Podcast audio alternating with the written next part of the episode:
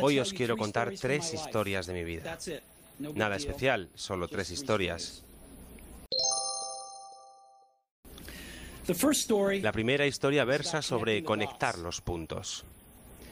Dejé la Universidad de Reed tras los seis primeros meses, pero después seguí vagando por allí otros 18 meses más o menos antes de dejarlo todo. Entonces, ¿por qué lo dejé? Comenzó antes de que yo naciera. Ni mi madre biológica era una estudiante joven y soltera y decidió darme en adopción. Ella tenía muy claro que quienes me adoptaran tendrían que ser titulados universitarios, de modo que todo se preparó para que fuese adoptado al nacer por un abogado y su esposa. Solo que cuando yo nací decidieron en el último momento que lo que de verdad querían era una niña.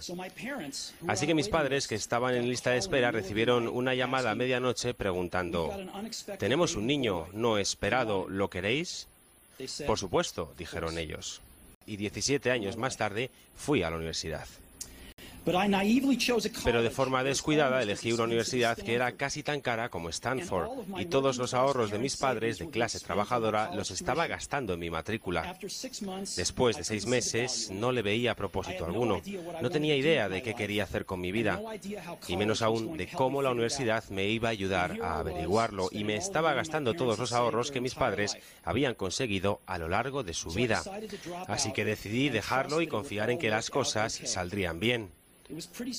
En su momento me dio miedo, pero en retrospectiva fue una de las mejores decisiones que nunca haya tomado. En el momento en que lo dejé ya no fui más a clases obligatorias que no me interesaban y comencé a meterme en las que parecían interesantes. No era idílico, no tenía dormitorio, así que dormía en el suelo de las habitaciones de mis amigos, devolvía botellas de Coca-Cola por los 5 céntimos del envase para poder comer y caminaba más de 10 kilómetros los domingos por la noche para comer bien una vez por semana en el templo de los Hare Krishna. Me encantaba. Y muchas cosas con las que me fui topando al seguir mi curiosidad e intuición resultaron no tener precio más adelante. Os daré un ejemplo.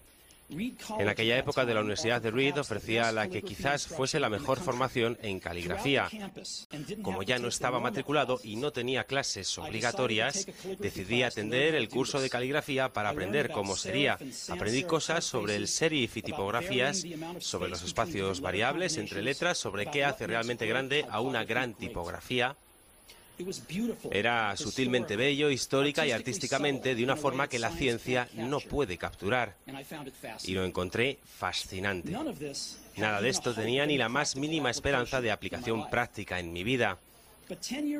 Pero diez años más tarde, cuando estábamos diseñando el primer ordenador Macintosh, todo eso volvió a mí. Y diseñamos el Mac con eso en su esencia. Fue el primer ordenador con tipografías bellas. Si nunca me hubiera dejado caer por aquel curso concreto en la universidad, el Mac jamás habría tenido múltiples tipografías ni caracteres con espaciado proporcional. Y como Windows no hizo más que copiar a Mac, es probable que ningún ordenador personal los tuviese ahora.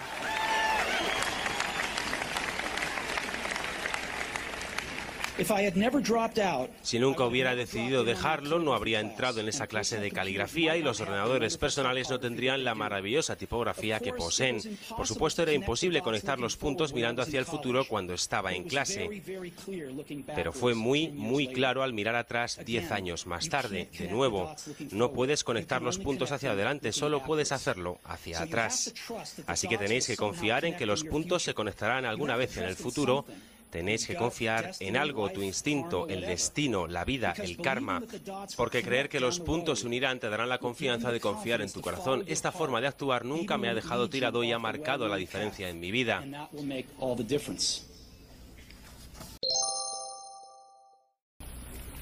Mi segunda historia es sobre el amor y la pérdida. Tuve suerte, supe pronto en mi vida qué era lo que más deseaba hacer. Woz y yo creamos Apple en la cochera de mis padres cuando tenía 20 años. Trabajamos mucho y en 10 años Apple creció de ser solo nosotros dos a ser una compañía valorada en 2.000 millones de dólares y 4.000 empleados. Hacía justo un año que habíamos lanzado nuestra mejor creación, el Macintosh, un año antes y hacía poco que había cumplido los 30 y me despidieron. ¿Cómo te pueden echar de la empresa que tú has creado? Bueno, mientras Apple crecía, contratamos a alguien que yo creía muy capacitado para llevar la compañía junto a mí. Y durante el primer año, más o menos, las cosas fueron bien, pero luego nuestra perspectiva de futuro comenzó a ser distinta y finalmente nos apartamos completamente. Cuando eso pasó, nuestra junta directiva se puso de su parte. Así que a los 30 estaba fuera y de forma muy notoria. Lo que había sido el centro de toda mi vida adulta se había ido y fue devastador. Realmente no supe qué hacer durante algunos meses. Sentía que había dado de a la anterior generación de emprendedores, que había soltado el testigo en el momento en que me lo pasaban. Fue un fracaso muy notorio, incluso pensé en huir del valle. Pero algo comenzó a abrirse paso en mí, aún amaba lo que hacía. El resultado de los acontecimientos en Apple no había cambiado eso ni un ápice. Había sido rechazado, pero aún estaba enamorado. Así que decidí comenzar de nuevo. No lo vi así entonces, pero resultó ser que el que me echaran de Apple fue lo mejor que jamás me pudo haber pasado. Había cambiado el peso del éxito por la ligereza de ser de nuevo un principiante, menos seguro de las cosas. Me liberó para entrar en uno de los periodos más creativos de mi vida. Durante los siguientes cinco años creé una empresa llamada Next, otra llamada Pixar y me enamoré de una mujer asombrosa que se convertiría después en mi esposa. En un notable giro de los acontecimientos, Apple compró Next y yo regresé a Apple. Y la tecnología que desarrollamos en Next es el corazón del actual renacimiento de Apple. Y Lawrence y yo tenemos una maravillosa familia. Estoy bastante seguro de que nada de esto hubiera ocurrido si no me hubieran echado de Apple. Creo que fue una medicina horrible, pero supongo que el paciente la necesitaba. A veces, la vida te da en la cabeza con un ladrillo. No perdáis la fe.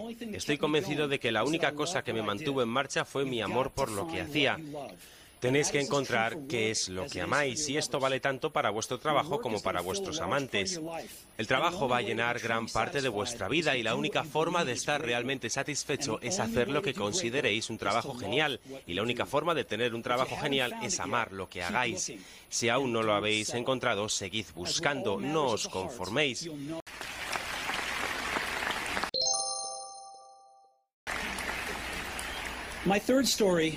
Mi tercera historia es sobre la muerte.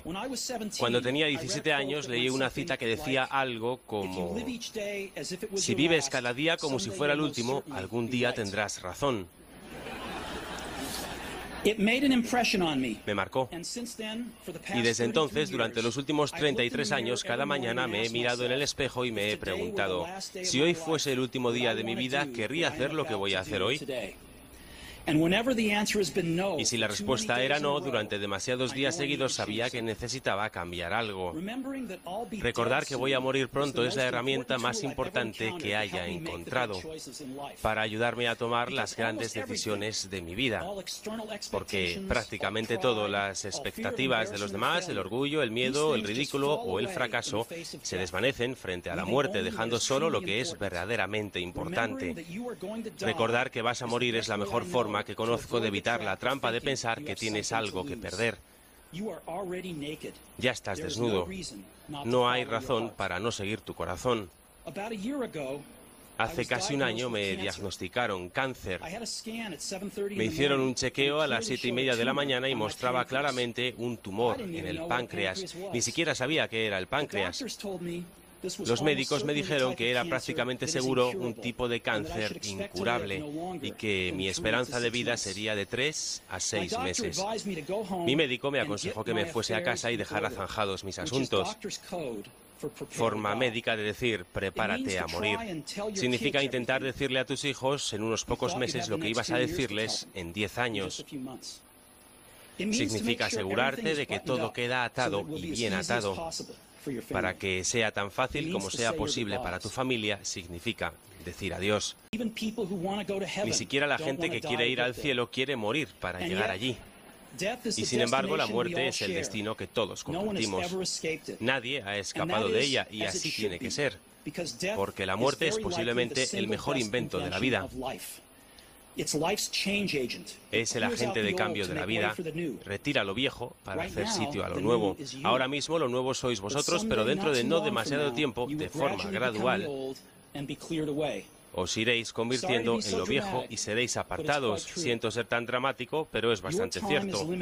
Vuestro tiempo es limitado, así que no lo gastéis viviendo la vida de otro.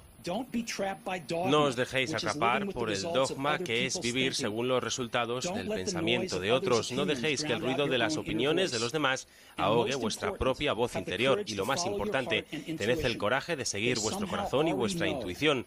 De algún modo ellos ya saben lo que tú realmente quieres ser. Todo lo demás es secundario. When I was young, Cuando era joven, había una publicación asombrosa llamada The Whole Earth Catalog, una de las Biblias de mi generación. La creó un tipo llamado Stephen Brandt, no lejos de aquí, en Menlo Park, y la trajo a la vida con su toque poético. Eran los últimos años 60 antes de los ordenadores personales y la autoedición, así que se hacía con máquinas de escribir, tijeras y cámaras Polaroid. Era como Google con tapas de cartulina 35 años antes de que llegara Google. Era idealista y rebosaba de herramientas claras y grandes conceptos. Stewart y su equipo sacaron varios números de The Whole Earth Catalog y cuando llegó su momento sacaron un último número. Fue a mediados de los 70 y yo tenía vuestra edad. En la contraportada de su último número había una fotografía de una carretera por el campo a primera hora de la mañana, la clase de carretera en la que podrías encontrarte haciendo autostop si sois aventureros. Bajo ella estaban las palabras sigue hambriento, sigue alocado. Era su último mensaje de despedida. Sigue hambriento, sigue alocado. Y siempre he deseado eso para mí. Y ahora, cuando os graduáis, para comenzar de nuevo, os deseo eso. Seguid hambrientos, seguid alocados.